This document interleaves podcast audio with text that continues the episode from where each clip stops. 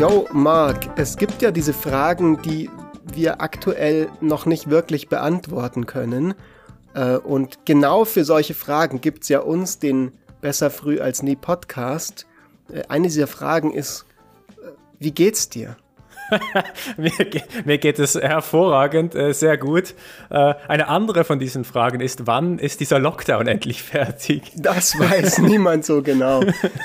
Das weiß auch Angela Merkel nicht, die besonders nicht eine, ein, es gibt ja verschiedene Theorien über das Ende des Universums. Also es gibt den Heat Death of the Universe. Die Theorie besagt, dass quasi am, irgendwann die Ausdehnung des Universums so groß wird, dass die gesamte kinetische Energie verloren geht und alles wird irgendwie auf äh, absolut Null herunterkühlen und es wird kein, also es passiert dann nichts mehr. Und das andere ist der Big Rip und ähm, und es, was an, eine dritte Theorie ist, dass das Universum irgendwann wieder implodiert. Und ich vermute, also meine persönliche Theorie ist, dass das Ende des Universums eintritt ungefähr zu demselben, approximativ zum selben Zeitpunkt, wo der Lockdown zu Ende geht. Ja, das, das finde ich eine gute Zukunftsperspektive. Weißt du, wenn, wenn Angela Merkel mal das uns mitteilen würde, so dass man immerhin so eine Perspektive hat, wenn, wenn, der, ganze, wenn der ganze Scheiß endlich fertig ist. Das wäre das, das wär doch. Wir müssen nur auf den Big Rip warten. So. Ja. Ah, okay, well, fair enough, I can do that. ähm, Marc, wir reden heute über was genau? Wir reden über große Fragen und wie wir als Menschheit mit ähm, damit umgehen, dass es massive Fragen gibt, auf die wir einfach überhaupt gar keine Antwort haben aktuell. Ja, ich freue mich sehr auf die Diskussion. Du hast ja dieses Thema mit eingebracht. Du möchtest über Teilchenphysik sprechen und dann kam relativ äh, schnell bei mir ganz viele Fragezeichen auf, weil ich habe zero Ahnung von, von Teilchenphysik, aber du hast dich ja, glaube ich, ein bisschen eingelesen. Nein, ich habe auch, also wir machen das wieder Friedrich Merz-Style äh, hier, wie, wie die Leute es von uns bereits gewöhnt sind und, und schätzen. Äh, ich habe auch nicht so viel Ahnung. Ich habe ein paar Artikel dazu gelesen, weil mich äh, das fasziniert. Ähm, aber es soll jetzt gar nicht so konkret um diese einzelnen Fragen gehen. Ich werde nur trotzdem beispielhaft das am Anfang mal auf reißen, um so ein bisschen zu vermitteln, an was für eine Art von Fragestellungen wir denken, wenn wir das, äh, wenn wir von diesen großen Frage, Fragen äh, reden. Es geht weniger um, um Teilchenphysik per se. Der Hintergrund ist, dass es jetzt vor kurzem ein Experiment gab, ähm, das sogenannte Muon G2-Experiment, das äh, sehr viel beachtet wurde in der internationalen Community der Physiker und Naturwissenschaftsmenschen, ähm, weil es hat was, es, also ohne jetzt in die Details zu gehen, ähm, es hat ein extrem kontra kontraintuitives Ergebnis gehabt, in dem Sinne, dass es ein Ergebnis hatte, dass der quasi der Standard physikalischen Theorie, die wir haben über das Universum, also der, der Quantenphysik mit noch ein paar anderen zusätzlichen äh, äh, Teiltheorien, widersprochen hat. Und es gab in den 90er Jahren schon mal ein Experiment, das die, das Ergebnisse geliefert hat, die dieser Theorie widersprochen haben. Und damals war halt nicht klar, okay, ist das jetzt das Experiment, das irgendwie uns wirklich was sagt? Also müssen wir die Theorie anpassen? Oder war irgendwas an dem Experiment falsch? Und es ist einfach eine, eine, eine, eine Anomalie oder irgendwas an der Messung hat nicht geklappt oder irgendwie was am Experimentaufbau hat nicht gestimmt und, ähm, und wir äh, und unsere Theorie stimmt aber eigentlich. Und normalerweise ist es ja so, also dass dann der, der logische Schritt ist, den wir, also mit der wissenschaftlichen Scientific Method, so, die ja immer viel zur Anwendung kommt in diesen Naturwissenschaften, wäre dann einfach dieses Experiment zu wiederholen. Aber dieses Muonen-Experiment ist ultra kompliziert und ultra teuer. Und deswegen hat es jetzt einfach knapp 20, 30 Jahre gedauert, bis es quasi wiederholt werden konnte. Und das ist vor einer Weile passiert, vor paar Wochen. Und das neue Ergebnis bestätigt das Experiment und widerspricht der Theorie immer noch. Und das ist signifikant, weil es so ein bisschen, weil da was passieren könnte gerade, was immer mal wieder passiert in der Wissenschaft, nämlich wir haben eine Theorie, wo wir uns extrem sicher sind, dass die stimmt und dass die was erklärt über das Universum oder über, sage ich mal, in der VWL, über, über, über die, das Verhalten von Menschen oder über die Wirtschaft oder was auch immer. Also in jeder Disziplin gibt's ja Theorien in der Biologie und sonst wo auch. Ähm, und, und oft sind diese Theorien einfach, also gerade in der modernen Physik so gut, dass die so viel predikten können, bis sie es dann eben auf einmal nicht mehr tun. Und sich dann zeigt, es war halt nur eine Theorie. Und man muss quasi zu einer neuen Theorie kommen. Ich, ich hatte das Ganze auch schon ein bisschen so miterlebt, als man das Higgs-Bosom entdeckt hat. Das wäre ja auch jetzt schon so ein paar Jahre her. Ähm, das, da gibt es auch inzwischen eine ganz interessante Doku auf Netflix, ist die, glaube ich, drauf. Ähm, ich habe vorhin geguckt, äh, du hast sie erwähnt, aber ich habe vorhin, ich, ich glaube, ich habe sie nicht gefunden auf Netflix. Ich glaube, die gibt's ah, nicht mehr. Okay. Particle Fever meinst du, ne? Particle Fever, ja genau. Also falls ihr die mal irgendwo noch in einer anderen Bibliothek findet, dann schaut sie, die ist echt richtig gut gemacht. Und zwar ging es da um die Entdeckung des Higgs-Bosoms vor ein paar Jahren am CERN in Genf. Ähm, das war auch halt so ein Ding, worauf man Jahrzehnte darauf hingearbeitet hat. Also man musste halt so diesen Teilchenbeschleuniger, den Large Hadron Collider, bauen, um diese, um diese Tests dann durchzuführen und um dieses Higgs-Bosom nachzuweisen. Und also, falls ihr das Higgs-Bosom nicht kennt, das ist so, das nennt man auch irgendwie das Gott-Teilchen. Ich habe keine Ahnung warum, aber es scheint wohl irgendwie in der Physik ein relativ wichtiges Ding zu sein. Ähm, Willkommen bei Besser früh als nie, wo wir über Dinge reden, von denen wir keine Ahnung haben. Too, ah ja, aber da, too 30 something white dudes. A dudecast. yes, but it's fun. Na, anyways, jedenfalls äh, hat man, also man hat dann so äh, irgendwann mal gemerkt, okay, es ist absehbar, dass man tatsächlich dieses Experiment machen kann und dieses Bosom nachweisen kann. Und dann kam eine, äh, eine, eine Filmcrew, die dann eine Dokumentation darüber gemacht hat. Und da werden, ähm, es wird eine Ingenieurin äh interviewt, ähm, ein, ein theoretischer Physiker und so weiter. Ich glaube, so vier oder fünf Leute wurden dann begleitet. Und das Interessante war, dass der eine der theoretische Physiker, und ich, ich spoile jetzt so ein bisschen, also falls ihr die äh, Doku noch sehen möchtet, dann müsst ihr vielleicht zwei, drei Minuten nach vorne spulen.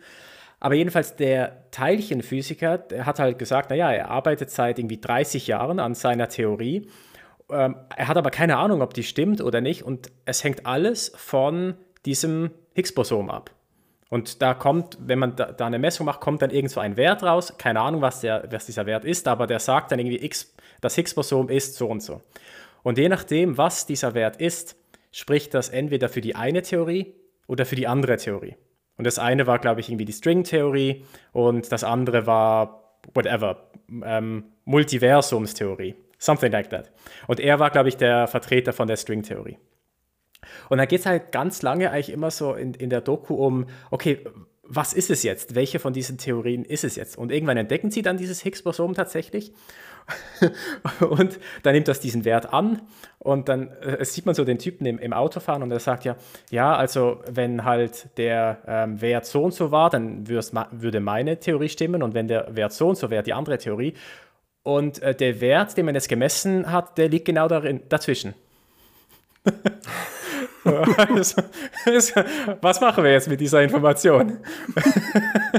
und, dann, und dann sagt er halt so, hm, naja, irgendwie meine Theorie, ähm, ja, 30 so Jahre in den Sand so, gesetzt. Also der, der liebe Gott sagt so, okay, Kinder, Kinder, ihr habt beide recht. ja. ja, das war, das war echt, echt so, so ein guter Moment. Na, jedenfalls, was mir das auch irgendwie so vor Augen geführt hat, ist, ich meine, von der Physik hat man doch immer so den Eindruck, die, das ist alles auf extrem fundierter Basis, was man macht. So die Theorien, da haben wir wirklich extrem viele Hinweise darauf, dass das alles richtig ist. Aber da kommt dieser Typ, dieser theoretische Physiker, der 30 Jahre lang an einer Theorie arbeitet, wovon er keine Ahnung hat, ob sie korrekt ist oder nicht, einfach weil er sie nicht testen kann, weil es diese Instrumente nicht gibt oder weil sie, wie auch jetzt bei dem, bei dem, bei dem Experiment, was du erwähnt hast, einfach viel zu teuer wären. Und, und, und das fand ich eindrücklich so, okay, damn, die, die agieren auch mit extrem hoher Unsicherheit in, in ihren Theorien. Und das fand ich eindrücklich. Also ich glaube, es ist ähm, nicht immer nur unbedingt Unsicherheit, sondern das Spannende daran ist, dass es auf einem Level, dass man auf eine Ebene kommt, in diesen Fragestellungen, wo wir aktuell gerade erst in das Zeitalter kommen, wo wir versuchen können, das experimentell zu überprüfen. Weil viele dieser Fragestellungen, mit denen wir uns in der Physik als Menschheit befassen oder befasst haben in den letzten 100 Jahren, sind auf so grundlegender Ebene, dass du das in Exper das kann, wenn du über schwarze Löcher redest, kannst du da einfach nur darüber spekulieren von der Erde aus. Du kannst beobachten mit Teleskopen, tatsächlich schwarze Löcher beobachten. Auch das ist allerdings was, was wir erst seit ganz kurzer Zeit erst können, weil schwarze Löcher halt extrem schwierig überhaupt erstmal zu beobachten sind, weil sie halt schwarz sind, also quasi weil sie so, weil sie ja keine Licht, sie strahlen ja kein Licht aus oder nur sehr, sehr, sehr wenige Energien aus.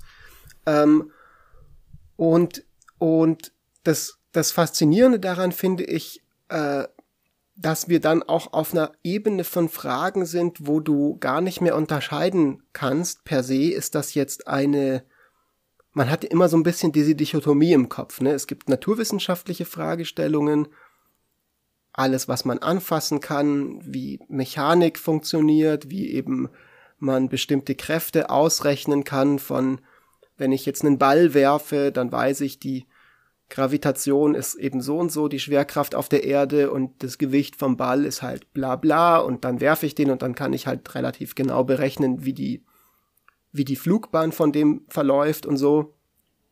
Nur je weiter ich komme und je weiter ich mich als, als, als Wissenschaftlerin oder Wissenschaftler mit diesen Thematiken auseinandersetze, umso mehr komme ich in einen Bereich, wo ich eigentlich dann tatsächlich auch als Philosoph oder Philosophin so ein bisschen gefragt bin oder, oder wo die Fragestellung sich nicht mehr so sehr unterscheidet von philosophischen Fragestellungen. Also dieser Übergang ist fast ein bisschen fließend, würde ich, würde ich mal so in den Raum werfen.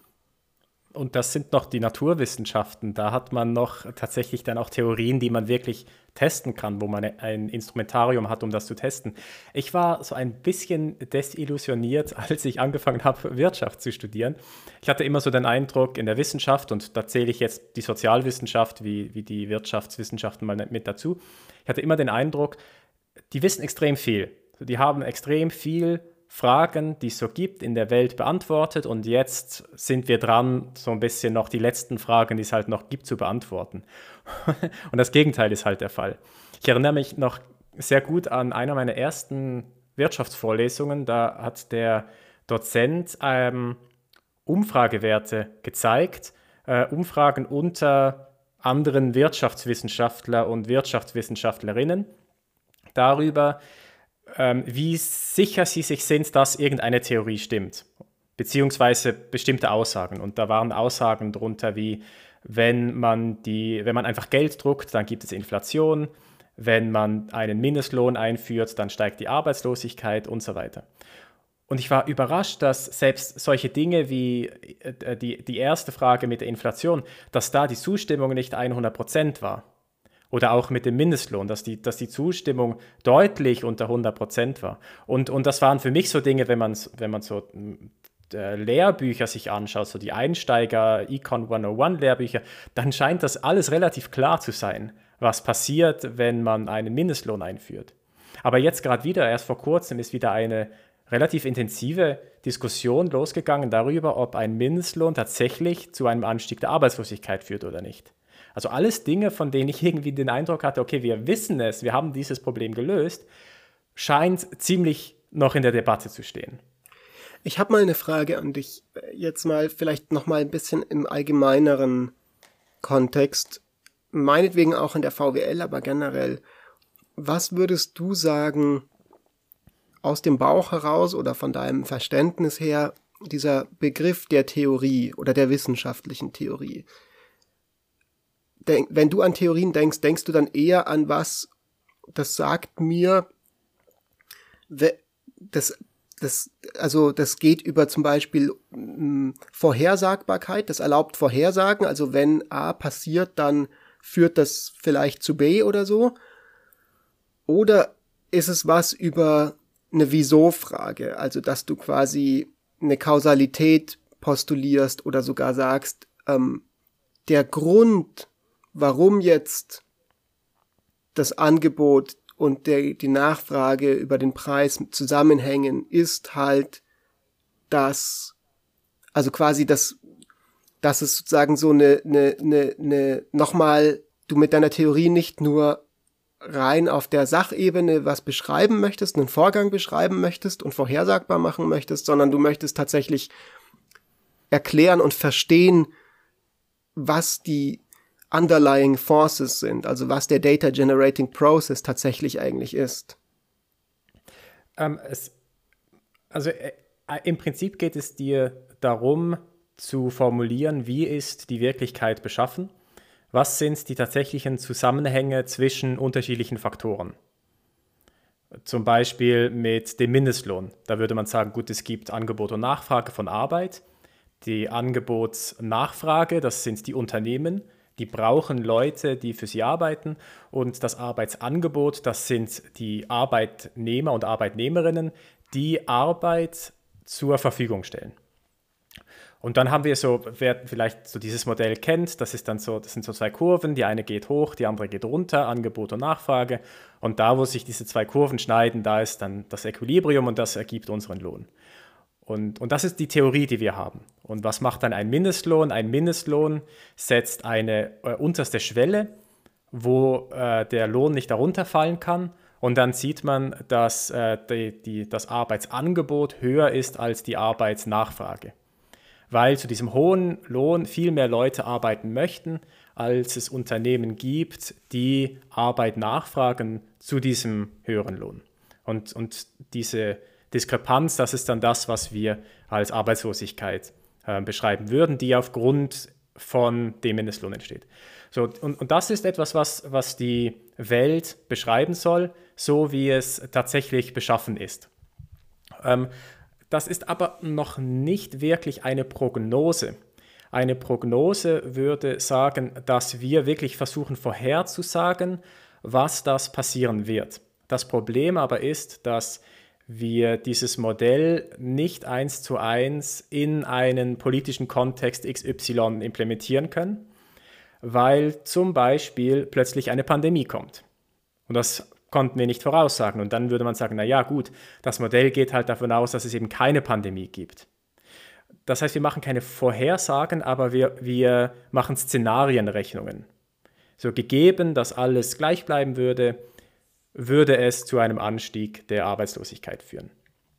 Man kann schon auch Prognosen machen, aber das ist eine, das ist nochmal eine ganz andere Welt. Okay, aber jetzt lass uns mal kurz ein bisschen von der VWL und vom Mindestlohn einfach mal Abstand nehmen und wirklich so, welche Rolle spielen Theorien in unserem Verständnis von der Welt? Also wenn wir jetzt einfach mal davon ausgehen, wir als Menschheit durchwandern eine Art von Entwicklung, also könnte man ja behaupten, so wenn man das jetzt sich so anguckt, die Geschichte unserer Spezies, äh, es gab halt einen Punkt, da waren wir halt in irgendwelchen Höhlen und haben Mammuts gejagt und haben äh, vielleicht noch nicht so viel über Natur und Technik und VWL gewusst und keine Universitäten gehabt. Und dann gab es eben einen menschheitsgeschichtlichen Prozess, wo sich das halt entwickelt hat im Laufe der Zeit und die ersten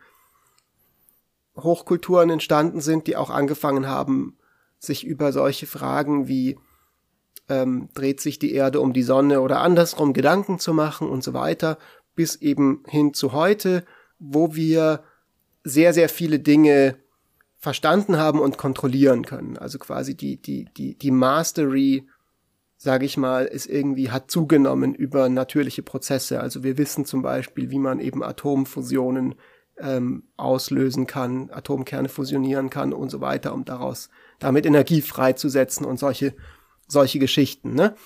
Und jetzt befinden wir uns also auf diesem Prozess und dieser Prozess ist, glaube ich, den Case kann man machen, sehr stark beschleunigt worden in der Neuzeit, ab dem Punkt, wo eben im im, im Nachhall der Aufklärung auch so ein bisschen diese wissenschaftliche Methodik sich entwickelt hat, mit eben, man formuliert eine Theorie, man testet die experimentell und, ähm, und darauf, auf den Erkenntnis, was man hat, baut man dann wieder auf, indem man neue Theorien formulieren kann, die man wieder experimentell überprüfen kann und so weiter.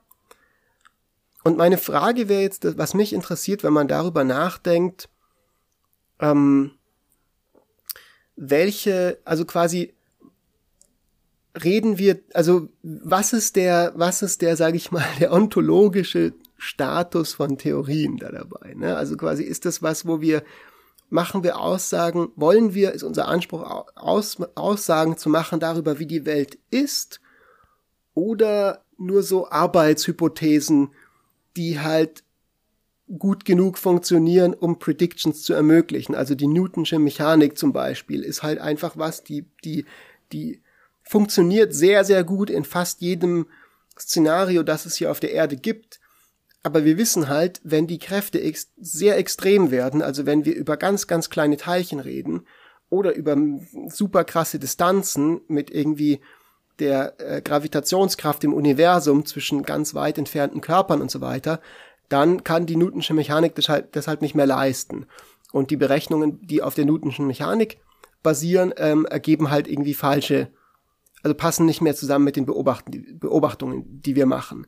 Das heißt, die Newtonsche Mechanik beschreibt das Universum nicht so, wie es wirklich ist. Und die Frage ist jetzt, können wir das über, also quasi ist das, kann das überhaupt unser Anspruch sein, das Universum so zu beschreiben, wie es ist? Also, oder ist es nicht vielleicht so, dass wir mhm. da überhaupt gar keinen Zugriff darauf haben können? So, das würde mich interessieren, was da deine Gedanken dazu sind. Ich, ich glaube, es ist beides gibt es, habe ich das Gefühl. Und es, und es, sind unterschiedliche Arten von Menschen, die Interesse daran haben. Die Theorie an sich, da geht es, glaube ich, schon darum zu entdecken, wie die tatsächlichen Zusammenhänge sind. Und dann ist es nicht ausreichend, dass, dass die Newtonsche Theorie halt gut genug ist für Everyday Life, aber halt eben nicht alles beschreiben kann und eben keine Theory of Everything ist. Auf der anderen Seite, wenn, man, wenn es einfach nur darum geht, Dinge zu entwickeln, wenn man Ingenieur ist oder Ingenieurin und es darum geht, dass sagt man. Sagt ihr das so in der Schweiz? Wie sagt ihr denn? Ingenieur. Ingenieur. Fun. Good to know. oh, Schweizer, ich liebe sie. Also, die, was, Ingenieure? Ja. Ingenieur, das, okay, gut, okay. I accept it. Also, wenn man einfach nur Ingenieur ist oder Ingenieurin, dann reicht es vielleicht, ähm, eine Theorie im Kopf zu haben, die gut genug ist, die aber ausreicht, um neue Dinge zu entwickeln. Um, I don't know, irgendeinen neuen Treibstoff zu entwickeln. Da muss man vielleicht nicht wissen, wie es auf subatomarer Ebene beschaffen ist oder wie es im, im, im Weltall mit den Partikeln beschaffen ist. Es nein, nein, klar, ich meine, das muss man ja für nichts dieser Sachen wissen. Wenn du einfach ganz normal ja, in deinem Alltag Wobei es natürlich hilft. gemütlich aber es hilft natürlich. dein Leben leben möchtest und du willst in die Arbeit gehen, du willst dein Geld verdienen, du willst deine Miete zahlen ähm, und halt ein angenehmes Leben haben und die kleinen Freuden des Alltags genießen und schönen Sonnenuntergang dir angucken, dann brauchst du das alles natürlich nicht. Nur aber quasi, wenn du anfängst, und ich glaube, wir als Menschen sehr, sehr viel, also irgendwie mir scheint es, dass das uns so ein bisschen, dass das vielleicht so eine Art Instinkt ist, den wir haben. So, das kann auch einfach ein Brain, Fehler sein, den wir als Spezies haben, aber irgendwie können unsere Gehirne halt über so große Fragen nachdenken. Ne? Also darüber, was kommt nach dem Tod, was war ja. vor dem Beginn des Universums, ähm, wie funktioniert diese, dieser ganze Kram eigentlich überhaupt, was ist es überhaupt, was ist überhaupt diese Realität, in der wir leben. Und es gibt viele verschiedene Möglichkeiten, darüber nachzudenken, also spirituell und, und, und religiös und philosophisch und was weiß ich. Ähm, aber eine Möglichkeit ist da eben auch einfach zu sagen, ähm, wie funktioniert das rein auf tatsächlicher, beobachtbarer, wenn man so will, mechanischer Ebene. So, und das führt uns ja. dann am Ende in letzter Konsequenz in diese höchsten Höhen der Quantenphysik beispielsweise und, und der, der aktuellen, also die, zu diesem Muonen-Experiment vom, vom, vom, das wir an, eingangs erwähnt haben und so weiter. Und und, und dass wir das haben, dass wir als Menschheit sagen, wir leisten uns das, dass wir solche Forschungen, Forscher bezahlen und solche, also unglaublich, ich meine, das CERN ist ja ein riesiges Projekt gewesen, das kostet ja super, super viel Geld, alles das erstmal zu bauen.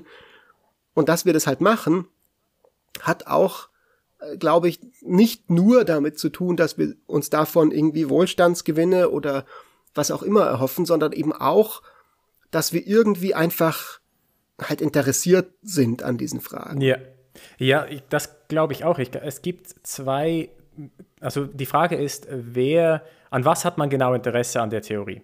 Und, und ich habe, vielleicht habe ich mich nicht genau ausgedrückt, aber was ich eigentlich ähm, sagen wollte, ist, es gibt eben genau die Leute, die einfach nur Interesse am Wissen an sich haben. Die einfach nur wissen wollen, was ist die korrekte Theorie. So wie ist die Welt, das Universum und alles tatsächlich beschaffen, ganz unabhängig davon, ob wir sonst noch irgendeinen Nutzen haben. Und ich habe, äh, äh, ähm, wenn ich, kann, ich habe früher viel ähm, mit, mich mit Physikern unterhalten und ich immer so die Frage gestellt, warum ähm, betreib, betreibst du die Forschung, die du betreibst? Und oft kam halt die Antwort, naja, man ist halt einfach interessiert daran, man möchte einfach wissen, um was es geht. Und man hat überhaupt keinen Gedanken darüber verschwendet, wofür man das dann tatsächlich verwenden könnte, diese Forschung, außer dass man einfach weiß, wie die Welt tatsächlich beschaffen ist. Genau. Jetzt, jetzt hat es aber natürlich als Nebeneffekt auch noch zur, zur Folge, dass oftmals dann halt Dinge daraus entstehen, die, da, die man tatsächlich verwenden kann. Ja, aber das ist ja geschenkt. Das ist ja, das ist ja alles schön und gut. Aber der, also darum geht's mir gerade nicht. So diese Dinge, das ist ja, das mag sein. Das ist ja irgendwo auch naheliegend, dass man, dass es dann schon praktisch ist.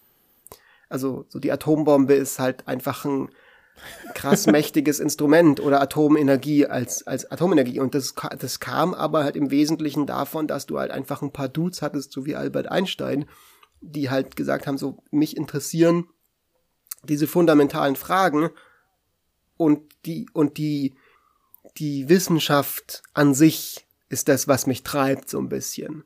Ja.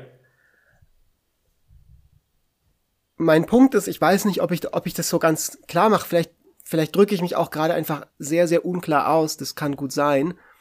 Ähm, deswegen probiere ich das jetzt nochmal irgendwie klarer zu formulieren. Also es ist so ein bisschen so diese aus, dieses, diese Frage aus Faust, so. Mich interessiert, was die Welt im Innersten zusammenhält. Und in dieser Frage steckt ja quasi drin, ich will nicht nur wissen, wie die Sachen auf einer Oberfläche funktionieren, also oberflächlich funktionieren, dass ich halt sagen kann, ich habe jetzt diese und jene Kräfte, die, die setze ich in eine Gleichung rein, dann kommt irgendwas raus und ich weiß halt, der Ball fliegt jetzt 50 Meter weit, wenn ich den mit so und so viel Energie halt irgendwie werfe, sondern ich will wissen, warum fliegt er 50 Meter weit? Ja, er fliegt 50 Meter weit halt wegen der, wegen der Schwerkraft. Okay, was ist die Schwerkraft? Ja, was, warum, woher kommt die? Naja, okay, das wissen wir halt nicht genau.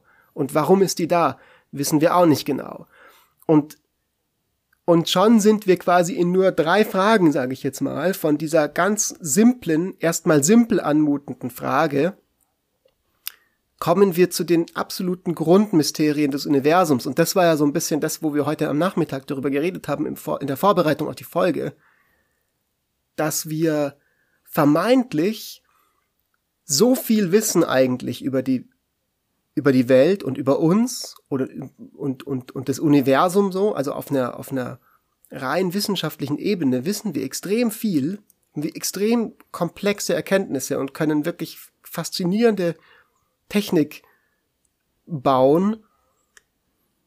Aber trotzdem wissen wir eigentlich am Ende des Tages halt auf diese, auf diese, auf diese krassen Warum-Fragen, woher kommt das alles, haben wir immer noch keine wirklich gute Antwort gefunden.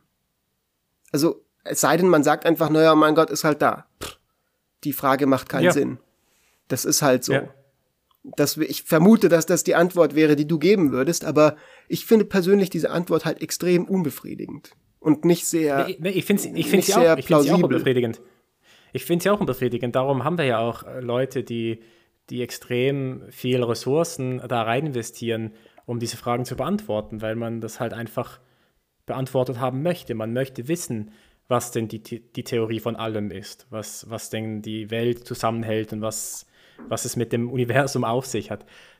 Das, klar, das, das, das sehe ich total. Aber es gibt halt auch Leute, die, die total happy sind damit, dass wir Elektroautos haben jetzt. Dank, ja, ja, aber das ist ja, das ist ja logisch, natürlich. Das ist ja, ja. und ich finde das auch eine gute Eigenschaft. Ich meine, es ist doch super toll.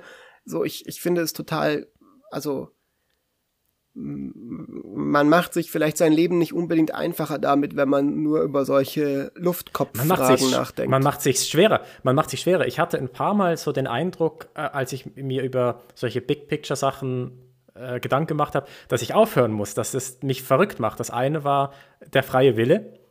Da hatten wir ja auch schon eine, eine Folge darüber gemacht, über, über die Frage, können wir, gibt es so etwas wie einen freien Willen? Das andere war Persönlichkeit oder das Ich. Was ist das überhaupt? Gibt es so etwas in, in, in der Welt tatsächlich oder ist das nur eine Illusion? Und was ist Zufall? So Stochastik in, de, in der Statistik. Was, was meinen wir eigentlich damit, wenn wir meinen, dass etwas zufällig ist? Das hängt so ein bisschen auch zusammen mit, mit der Frage, ob wir einen freien Willen haben. Das hatten wir ja schon mal besprochen in, der, in dieser Folge. Und das waren Dinge, die, da habe ich einfach gemerkt, so, okay, ich, das, das fuckt mich voll ab. So, ich kann da nicht mehr drüber nachdenken. Oder, oder auch ähm, ähm, Bewusstsein, Consciousness. Ja. Das sind so, das sind so Dinge, da dachte ich mir so, shit, ey, wenn du da länger drüber nachdenkst, da drehst du doch durch. So, und, und ich musste dann aufhören, über diese Sachen nachzudenken. Ich kann das also total gut verstehen, dass man einfach vielleicht keinen Bock hat, äh, verstehen zu wollen, was, was denn die Welt im Innersten zusammenhält. Ich weiß nicht, wie das, wie das bei dir ist. Hattest du auch schon, oder was, was ist dein Ansporn, wenn du sagst, du möchtest ähm, Dinge herausfinden? Möchtest du dann tatsächlich auch die absoluten underlying äh, causes herausfinden? Oder reicht es dir, wenn du eine good enough hypothesis hast? Ich glaube, dass diese underlying causes so weit weg sind von mir und von uns als Spezies aktuell, dass es ein, also dass es dann noch lange dauert, bis wir irgendwie auch nur in die Neighborhood von denen kommen werden, was unseren Wissensstand angeht. Aber natürlich sind das die Sachen, die mich persönlich wirklich interessieren. Also für mich ist es so, ähm, ich hätte kein Problem damit, mein ganzes Leben lang einfach nur mir Sonnenuntergänge anzugucken und ein gemütliches Leben zu führen. So. Und ich wäre wahrscheinlich auch sehr glücklich damit. Ähm, und es ist jetzt nicht so, dass mich das irgendwie unglücklich macht, dass ich das nicht weiß oder dass es diese Fragen gibt und die mich irgendwie nicht schlafen lassen oder, oder mich belasten oder sowas in der Art. Aber es, es ist für mich extrem faszinierend, dass wir als Menschen überhaupt die Möglichkeit haben, diese Fragen zu formulieren und zu stellen. Also dass quasi wir, wir ein Bewusstsein haben und Gehirne haben, die es uns erlauben, konzeptionell diese Fragen zu formulieren. Ne, das, das ist ja was, was jetzt, wenn, also vermutlich Kaulquappen können das nicht. Vermutlich. Wir wissen das jetzt natürlich nicht genau, was die, was bei denen so vorgeht in ihren das Gehirnen. Das wäre auch geil, wenn die das könnten und du hast einfach so ja, ein Vielleicht haben die das Teich. alles schon längst äh, rausgefunden. Aber jetzt angenommen, sie können das nicht, dann, ähm, oder selbst wenn sie es können, eigentlich ist irrelevant, ob die das können oder nicht. Aber allein der, der, allein der Punkt, dass wir das können, dass wir, dass wir in der Lage sind, uns mit Fragen zu beschäftigen, die eben genau nicht in diesem endlichen Zusammenhang von unserem Alltag sind. Also die nicht nur sind, was kann ich heute essen, irgendwie, wie kann ich mich fortpflanzen, wie kann ich sicherstellen, dass mir niemand wehtut ähm, und dass ich irgendwie Wärme habe und dass meine sagen Überlebensbedürfnisse gedeckt sind, ähm, sondern wir wir wir haben halt die wir können darüber nachdenken, was war vor dem am Beginn von allem so am Beginn hm. des Universums noch vor dem Urknall. Woher kommt es überhaupt? Also wir können diese Frage nach Gott stellen zum Beispiel oder nach dem ja, Unbedingten oder was auch immer oder nach dem freien Willen. Und wir können eben auch die Frage stellen, so, warum ist die Schwerkraft genau so eingestellt, wie sie ist? Hat sie genau diese Kraft? Warum haben die Teile, die Elemente im Universum genau die Werte, die sie haben? Warum ist die, warum also es gibt dieses Konzept der kosmischen Feinabstimmung, von dem du sicherlich schon mal gehört hast. Ähm, für alle Leute da draußen, die das zum ersten Mal hören, das ist äh, ein Begriff, der sich damit befasst oder der darauf hinweist, dass es eben eine äh, erstmal sehr ähm, verrückt anmutende, also fast zufällig wirkende zusammen ein Zusammenspiel gibt der verschiedenen Kräfte im Universum, die genau so, wie sie zusammenspielen, Leben ermöglichen. Und wenn die nur mini, mini, minimal anders wären, wäre halt kein Leben möglich. Und so, warum ist das jetzt so, dass die genau so sind? So ist das wirklich random oder so, weißt du, das finde ich, das sind so die Sachen, darüber nachzudenken, finde ich enorm ähm, humbling und schön. So, und irgendwie, ja. und irgendwie faszinierend so. Das ist so wie sich halt einen Sternenhimmel anzugucken. Also das ist, also ich, ich sage jetzt nicht, dass, dass das irgendwie universell so empfunden wird von, von allen Leuten, aber für mich persönlich ist das halt so. Und für mich ist das definitiv was, was ich, was ich als ganz, ganz, ganz, ganz grundlegender, ganz grundlegender Aspekt des Lebens empfinde. So, weil worum geht's denn im Leben am Ende des Tages? Also warum, was ist der Point? So, warum, was ist jetzt das, was dich als lebendigen, als lebendiges Wesen unterscheidet von äh, einem, von einer, einer Ansammlung von Atomen, die halt nicht lebendig sind? Und eine dieser Dinge sind halt, dass du ein Bewusstsein hast und dass du diese Fragen stellen kannst. Ja, ich finde, es geht sogar noch weiter. Es ist nicht nur, dass wir als Menschen das können, diese Frage stellen, sondern dass wir es auch tun und dass wir uns diese Fragen stellen wollen und enorm viele Ressourcen und Zeit da reinstecken, um solche Fragen beantworten zu können. Und das finde ich insofern spannend, weil wenn wir uns jetzt überlegen, so was sind so die Evolution, so die evolutionary pressures, die es gibt, also wo, wo rein muss man Energie reinstecken, um als Spezies irgendwie zu überleben, dann klingt es irgendwie merkwürdig, wenn man, auf, wenn man sich dann darüber Gedanken macht, wie ist das Universum entstanden. Und das ist jetzt vielleicht heute, kann man sagen, gut, man kann es sich leisten, aber grundsätzlich, ich meine, so diese, diese, äh, diese Curiosity, die wir als Menschen haben, die hatten wir wahrscheinlich vor mehreren 10.000 Jahren auch schon. Da waren ja. vermutlich die Menschen auch schon curious. Warum? So, was bringt es dem der Spezies Mensch oder vielleicht sogar früher noch den Neandertalern, was bringt es denen, dass sie, dass sie diesen Drang verspüren, solche Fragen zu beantworten? Vielleicht hatten sie das nicht. Oder aber es, es, es hat ihnen was gebracht in der damaligen Zeit, hatte es dem Menschen tatsächlich etwas gebracht, dass man versucht hat zu verstehen, warum ähm, passiert dies und warum passiert das, weil man dann äh, plötzlich gemerkt hat, ah, man kann das verwenden, um Waffen herzustellen, man kann es verwenden, um Technologie zu entwickeln. Es hat interessanterweise auch noch dazu geführt, dass man so etwas wie einen Gott entwickelt hat, um all die Fragen zu beantworten, ja, die man halt eben nicht beantworten es, konnte. Es, es, könnte auch andersrum gelaufen sein. Ne? Also das ist ja das Spannende an der, an der, ähm, an dieser Evolutionstheorie, ähm, dass es quasi ein Nebeneffekt war. Also dass selektiert wurde nach äh, ähm, eben jenen Mitgliedern der Spezies, die besonders clever waren und besonders große Gehirne hatten und das hat sich halt evolutionär durchgesetzt.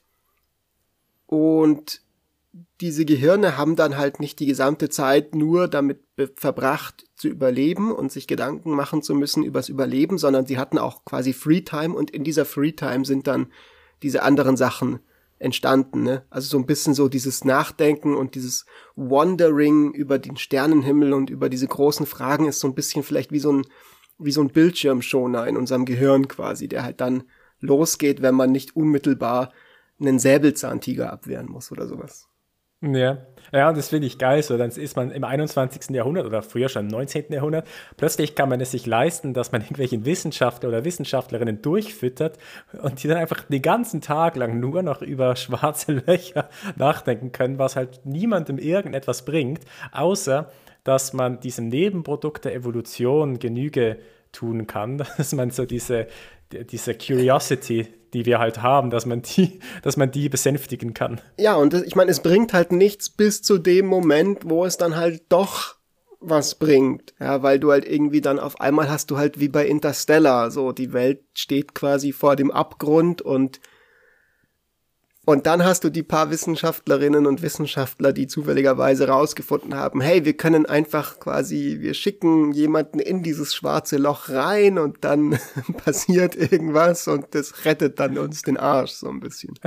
Also seit dieser Pandemie bin ich mir nicht mehr so sicher, wie hilfreich dann die Wissenschaftler und Wissenschaftlerinnen sind in einer Krisensituation. Ja, also du meinst, wie sehr man auf sie hört. Ja, das ist eine gute Frage. Ja. Okay, wir sind für heute, glaube ich, so ein bisschen am Ende angekommen. Ich würde fast vorschlagen, dass wir das mal begreifen als Teil 1 von 2, weil ich habe das Gefühl, dass das ein Thema ist, das wir noch ein bisschen revisiten werden. Äh, und wir sind da jetzt, glaube ich, auch noch sehr, sehr am Anfang. Ihr da draußen, falls ihr das Gefühl habt, wir haben jetzt Quatsch geredet und das kann ich mir gut vorstellen, dass ihr das Gefühl habt, weil vielleicht war es ein bisschen konfus heute. Lasst uns das gerne wissen, indem ihr uns das sagt. Und zwar indem ihr uns das entweder persönlich sagt, falls ihr uns kennt, oder einfach über dieses komische Feature, das haben wir schon lange nicht mehr beworben, oh, von ja, Anchor, das dass man uns Sprachnachrichten schicken kann auf www.anchor.com Schrägstrich besser früh als nie, zusammengeschrieben mit UE. Oder aber ihr kommt auf Twitter und schreibt at Mark Stöckli mit OE, nicht UE, äh, und er auch zusammengeschrieben eine Nachricht oder followt ihm oder tweetet ihn an. Oder mich at fritz-espenlaub könnt ihr auch äh, auf Twitter mich finden. Und ähm, äh, lasst uns das wissen. Insbesondere auch vielleicht ob ihr generell Präferenzen habt für zukünftige Themen. Also ob ihr ähm, das jetzt spannend fandet worüber wir heute geredet haben.